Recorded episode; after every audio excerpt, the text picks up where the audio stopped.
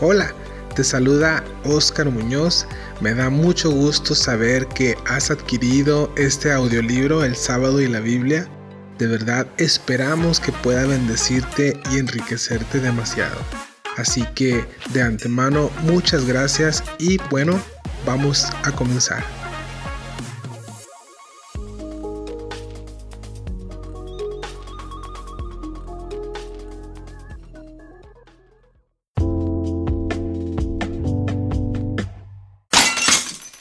El sábado y la Biblia. Capítulo 1. Por Óscar Saúl Muñoz. Actualmente existe el dilema para muchos de que si el día sábado debería de guardarse, entiéndase, no llevar a cabo ninguna obra durante este día. Sin embargo, existe quien por el celo de guardar y obedecer lo que está escrito en las Sagradas Escrituras, desee que este día sea respetado y obedecido. Hay quien lo hace sin molestar a otros imponiendo esta práctica. Por otro lado, habrá quien ha padecido persecución por ser obediente a este mandamiento, pues en bastantes ocasiones ha sido objeto de escarnio y en otras muy atacado.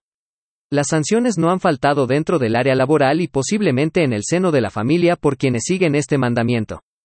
Cabe mencionar que existe otro grupo que piensa todo lo contrario respecto a este día, pues para dichas personas el sábado es igual que cualquier otro día de la semana. Las escrituras del Nuevo Testamento en los Evangelios y en el libro de los Hechos mencionan frecuentemente el tema del sábado en relación con los judíos, de ahí, en el resto del Nuevo Testamento hacen la mínima mención del sábado en solo dos ocasiones. Pero, ¿cuál es la verdad en la escritura respecto a este tema? Esto es lo que nos interesa. Subirnos en el tren de la verdad para recorrer todo el consejo de Dios y descubrir el propósito y significado espiritual de este tema y su enseñanza tipológica. El origen del sábado. La palabra sábado viene del hebreo Shabbat, que significa reposo o cesación de actividad. En el relato de la creación, Dios reposó en el día séptimo de toda su obra, y lo bendijo y lo santificó. Leemos. Y acabó Dios en el día séptimo la obra que hizo, y reposó el día séptimo de toda la obra que hizo. Y bendijo Dios al día séptimo, y lo santificó, porque en él reposó de toda la obra que había hecho en la creación. Génesis capítulo 2 verso 2. Algo muy interesante es saber que el sábado o día séptimo de Dios, vendría siendo el segundo día del hombre, pues el hombre fue creado en el día sexto de la creación, y es fácil hacer cuentas para entender que el hombre no reposó ese día. Notamos que Dios cesó de hacer la actividad de crear, es decir, Dios reposó de sus obras. No que estuviera cansado, más bien fue concluido su trabajo de la creación en siete días. La creación fue completada perfectamente, y siendo el día séptimo, Dios bendijo y santificó ese día, el cual vendría siendo el día segundo del hombre en su existencia, así podemos ver que el día que Dios santificó fue el segundo día del hombre. El sábado como institución. La primera mención de la institución para la nación de Israel de un séptimo día de reposo se halla en Éxodo capítulo 16 versos 23 al 30 en donde dice, En el sexto día recogieron doble porción de comida, dos gomeres para cada uno. Y todos los príncipes de la congregación vinieron y se lo hicieron saber a Moisés. Y él les dijo, esto es lo que ha dicho el Señor. Mañana es el santo día de reposo, el reposo consagrado al Señor. Lo que habéis de coser, cocedlo hoy, y lo que habéis de cocinar, cocinadlo. Y todo lo que os sobrare, guardadlo para mañana.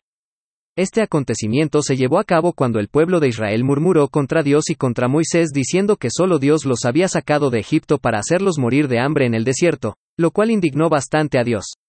El pueblo prefería volver a ser esclavo en Egipto, argumentando que aunque eran oprimidos, gozaban de comer carne todos los días en ese lugar. Moisés les dio instrucciones de parte de Dios de recoger solo la porción de un día por familia, previamente habían sido saciados de carne de codornices, y luego lo que hoy en día conocemos como el pan de Dios, el maná.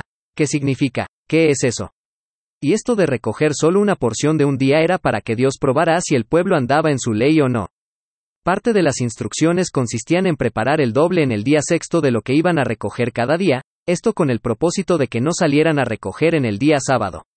Algunos recogían cada día más porción y otros menos, y no sobró al que había recogido mucho, ni faltó al que había recogido poco, cada uno recogió conforme a lo que había de comer. Moisés les había advertido de que no guardaran para el día de mañana, lo cual no obedecieron provocando que se criaran gusanos y apestara. Solo estaba permitido recoger la doble porción de comida en el día sexto, y así lo hicieron durante 40 años antes de entrar a la tierra prometida. El sábado en el cuarto mandamiento. Encontramos en el Decálogo divino el mandamiento por parte de Dios de guardar dicho día. En Éxodo capítulo 20 verso del 8 al 11 dice, Acuérdate del día de reposo para santificarlo. Seis días trabajarás, y harás toda tu obra. Mas el séptimo día es reposo para el Señor tu Dios. No hagas en él obra alguna, tú, ni tu hijo, ni tu hija, ni tu siervo, ni tu criada, ni tu bestia, ni tu extranjero que está dentro de tus puertas. Porque en seis días hizo Dios los cielos y la tierra, el mar, y todas las cosas que en ellos hay, y reposó en el séptimo día. Por tanto, el Señor bendijo el día de reposo y lo santificó. Podemos observar que este mandamiento fue dado directamente al pueblo de Israel una vez que salieron de Egipto y ya estando en el desierto. Dios se encontraba haciendo un pacto con Israel, en donde les había dado instrucciones para que así ellos cumplieran esta parte de guardar sus leyes y él cumpliría su parte de bendecirlos. En pocas palabras, les iría muy bien si obedecían. Las bendiciones de Dios vendrían sobre ellos si eran obedientes, de lo contrario, maldiciones si desobedecían. El sábado como señal y pacto perpetuo para Israel. Leemos en Éxodo capítulo 31 versos del 13 al 17 lo siguiente. Tú hablarás a los hijos de Israel, diciendo, En verdad vosotros guardaréis mis días de reposo, porque es señal entre mí y vosotros por vuestras generaciones, para que sepáis que yo soy el Señor que os santifico. Así que guardaréis el día de reposo, porque santo es a vosotros. El que lo profanare, de cierto morirá, porque cualquiera que hiciere obra alguna en él, aquella persona será cortada de en medio de su pueblo. Seis días se trabajará, mas el día séptimo es día de reposo consagrado al Señor. Cualquiera que trabaje en el día de reposo, ciertamente morirá. Guardarán, pues, el día de reposo los hijos de Israel, celebrándolo por sus generaciones por pacto perpetuo. Señales para siempre entre mí y los hijos de Israel. Porque en seis días hizo Dios los cielos y la tierra, y en el séptimo día cesó y reposó. Notamos que la sentencia por trabajar en el día de reposo era la pena de muerte, algo muy severo, por lo cual es comprensible la actitud que puede tener algún judío muy devoto a su ley. Hemos leído que la orden era para celebrarlo como pacto perpetuo, y no solo eso, sino también una señal para siempre entre Dios y los hijos de Israel.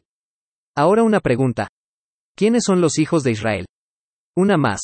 ¿Permanece esa señal hoy en día? Continuemos el recorrido de este tour bíblico para ir comprendiendo lo que la Biblia y el Espíritu Santo de Dios quiere enseñarnos.